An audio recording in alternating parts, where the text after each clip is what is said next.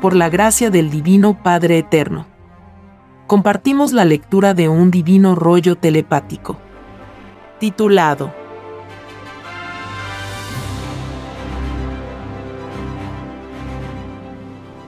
El premio o el castigo que cada cual se ganó en la prueba de la vida.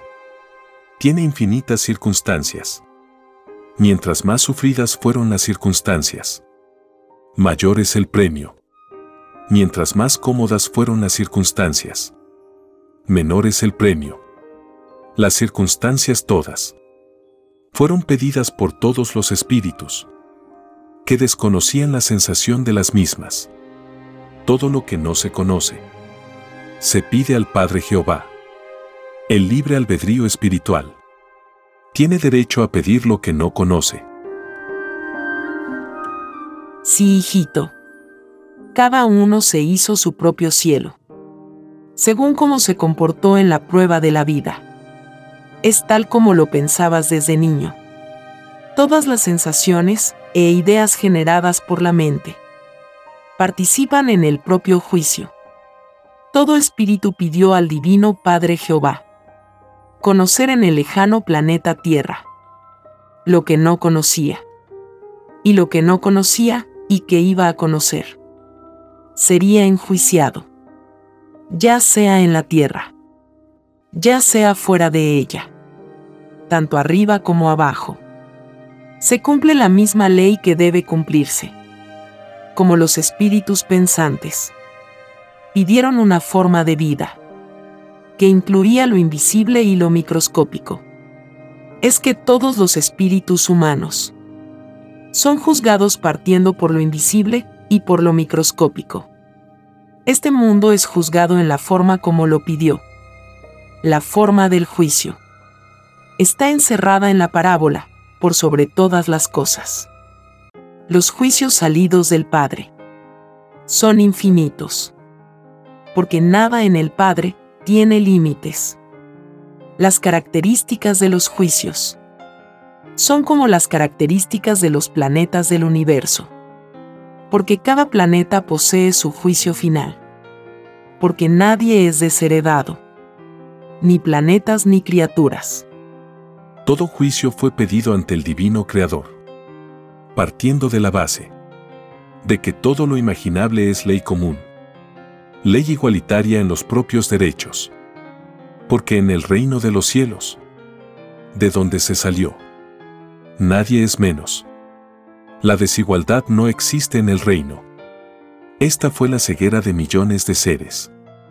En la prueba de la vida, el llamado mundo cristiano, surgido de la extraña fe religiosa, cayó en su propia ley, porque jamás defendió la igualdad en su modo de vivir.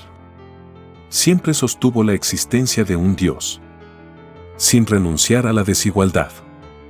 Los llamados cristianos no tuvieron la habilidad mental de desprenderse de la extraña influencia que el oro ejerció en sus propias mentes.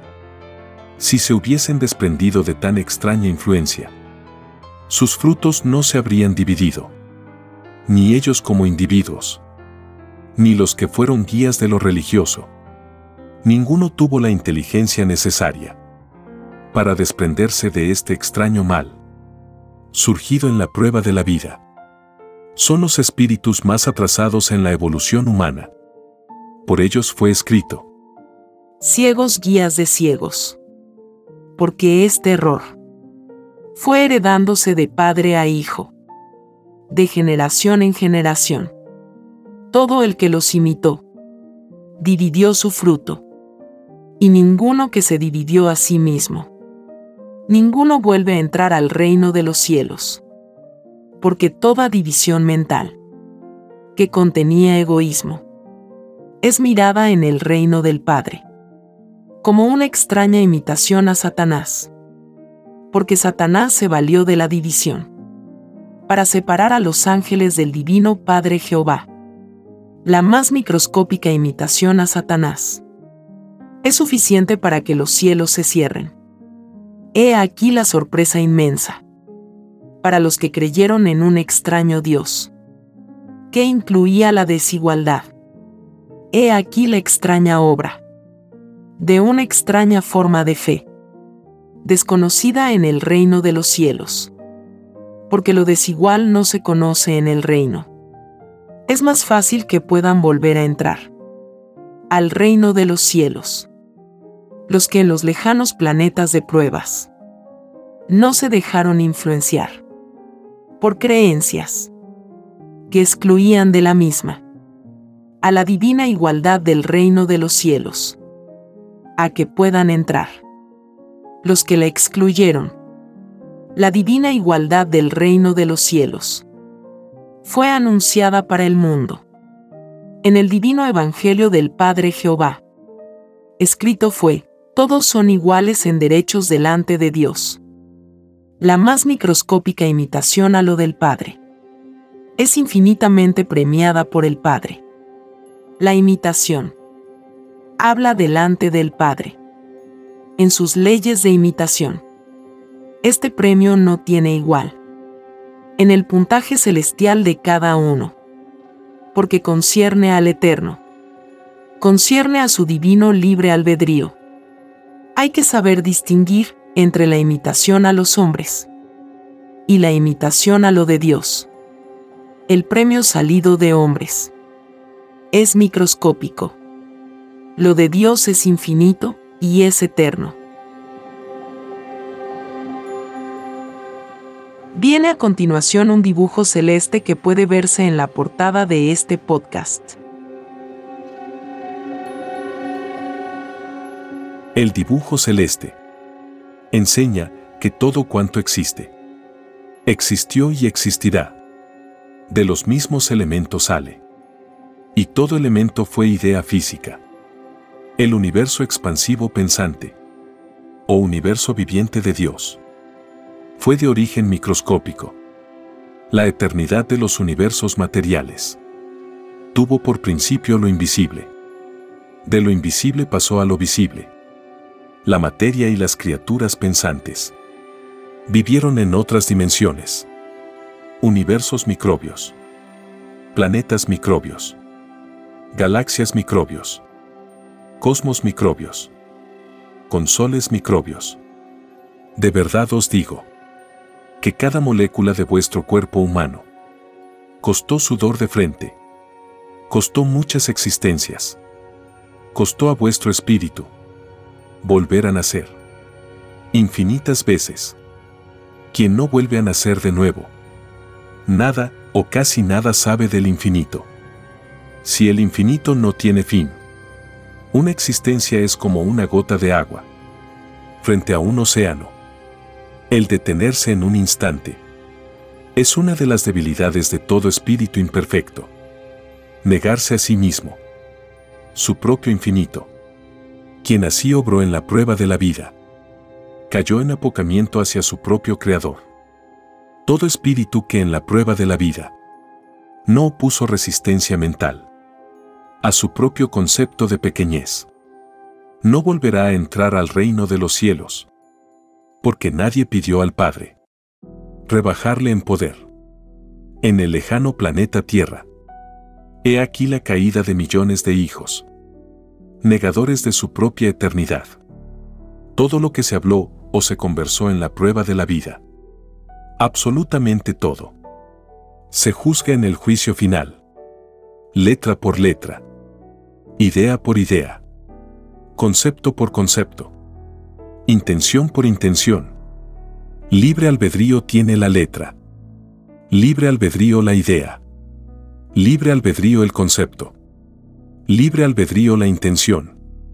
Todo lo imaginable posee libre albedrío, y poseyendo el todo sobre el todo. Libre albedrío. Es que todo se expresa y habla delante del Padre tal como el Espíritu se expresa y habla delante de su divino Creador. Si a todos fue enseñado que todos son iguales, en derechos delante de Dios, es que lo conocido y lo desconocido tienen sus respectivos derechos, en sus respectivas leyes. He aquí otra caída de los que pertenecen a esta humanidad. La mayoría se atribuyó a sí mismos que solamente ellos, como seres humanos, tenían solamente derecho al derecho. Quienes así pensaron en la prueba de la vida, no volverán a entrar al reino de los cielos. La humanidad pidió abogar por el infinito en la prueba de la vida, porque todos los espíritus sabían que lo de Dios no tenía fin. Hablar de sí mismo es poner límite a lo de Dios. Es una forma de egoísmo. Y ningún egoísta vuelve a entrar al reino de los cielos.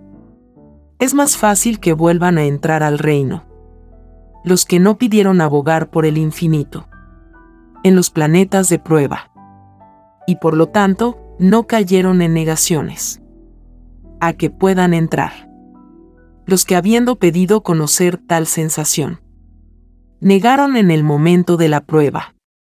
El que dudó del infinito, el infinito también dudará de él, porque todos recurren al infinito. Cuando desean conocer futuras formas de vida, todos buscan hacer alianzas para volver a nacer de nuevo porque sin el concurso de los elementos del infinito, nadie logra conocer nuevas vidas. El arca de las alianzas representaba para el mundo antiguo esta misma ley. El arca de las alianzas era el verbo en una de sus infinitas manifestaciones. El arca de las alianzas ha tenido diferentes interpretaciones a través de todos los tiempos. La interpretación que excluyó el infinito de la misma se anula. Sus intérpretes no vuelven a entrar al reino de los cielos. El arca de las alianzas fue dada al mundo por el mismo Padre Jehová. Los que dieron una interpretación microscópica a la misma se debió a que profundizaban lo espiritual también en forma microscópica. Pidieron una prueba que requería mayor profundidad espiritual.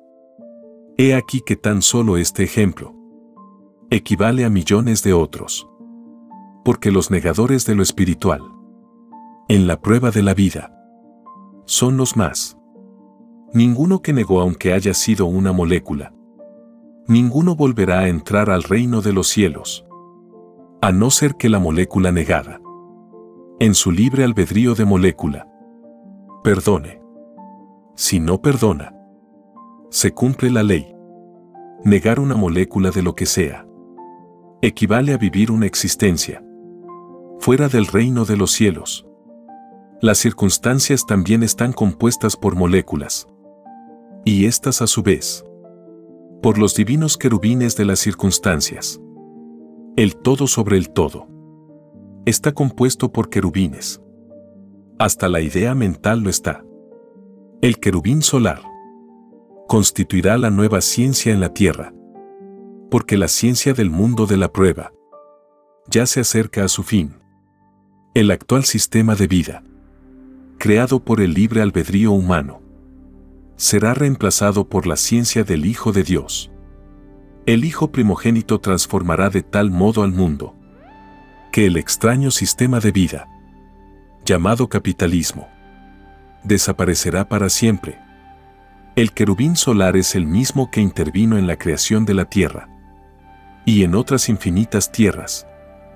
La bestia creada por los hombres usureros de la prueba de la vida estará aterrada porque su extraño poder no será ya tomado en cuenta.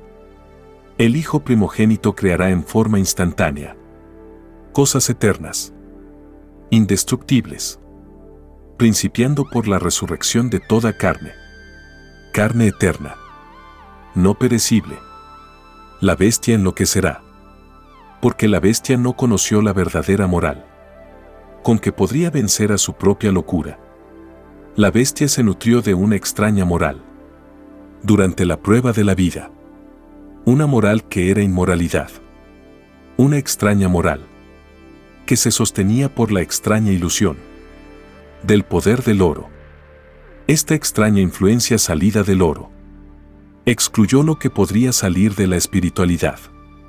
Esa es la causa del pavor en la bestia.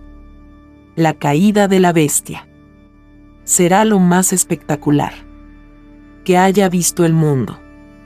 Y en su caída, el mundo recordará a los millones y millones que tuvieron la desdicha de conocer a la bestia por su paso por este planeta. El mundo verá a todas las generaciones en la televisión solar, conocida también como el libro de la vida, en el reino de los cielos. La bestia será ridiculizada por los mismos que asesinó, engañó, desvirtuó, robó, envició, degeneró y dividió, porque los primeros en ser resucitados serán los más sufridos que existieron en el mundo. Qué tremenda vergüenza para los que defendían el llamado capitalismo. En la prueba de la vida, muchos se suicidarán. Las mismas tinieblas y la extraña moral de la bestia. Los hundirán aún más. La tragedia de la bestia. Será comentada y recordada. Por muchos siglos, tal como actualmente se habla del juicio de Sodoma y Gomorra. Porque muchos juicios ha tenido este planeta. El mundo verá tales juicios en la televisión solar. Y muchos se avergonzarán, porque se reconocerán ellos mismos en otras reencarnaciones, que les mostrará la misma televisión solar. La televisión solar es de la misma esencia, de la que salió cada vida, de un mismo punto del universo cuando se nace en los lejanos soles. En un instante dado, el espíritu se encuentra con que ya hubo otros. Antes de él, se encuentra con un infinito, que fue primero y antes que él mismo. Los espíritus se fascinan por buscar la causa del principio, que empezó antes que él. Y todos se dan cuenta que llegar al principio es imposible. Para poder llegar en todo instante en donde se encuentre el espíritu, se tiene que nacer de nuevo. Y el nacer de nuevo da principio a otra eternidad, diferente de la que representa cada uno. En otras palabras, el espíritu no puede estar a la vez en todas partes, pero tiene conciencia del infinito y de que otros también lo sienten volver a nacer. Aleja al espíritu de otras sensaciones que tuvo de la eternidad misma. En las lejanas galaxias. Ocurren en todo instante. Infinitos encuentros de criaturas que jamás nunca se habían visto. Esto da lugar a las divinas presentaciones galácticas, en que cada cual da a conocer al otro el lugar del cosmos de dónde proviene. La presentación entre criaturas de diferentes mundos. Incluye el poder creador que se posee. El que crea en la forma más instantánea. Y en la más mínima unidad de tiempo. Los más colosales mundos. Ese es superior galáctico con respecto al otro.